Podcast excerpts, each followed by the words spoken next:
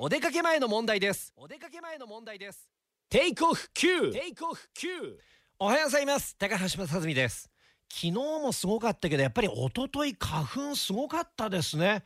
僕ねあの駐車場にこう車止めてるんですけど一回き一昨日え昨日か。あのー、あ一昨日だ一昨日の、えー、昼。自分の車の前通り過ぎちゃったんですよ。なぜかというと車黒なんですけど花粉で真っ黄色になっててもう自分の自分の車だと思わなくて。いやもう通り過ぎちゃって。あれ？これ俺のじゃないなと思って。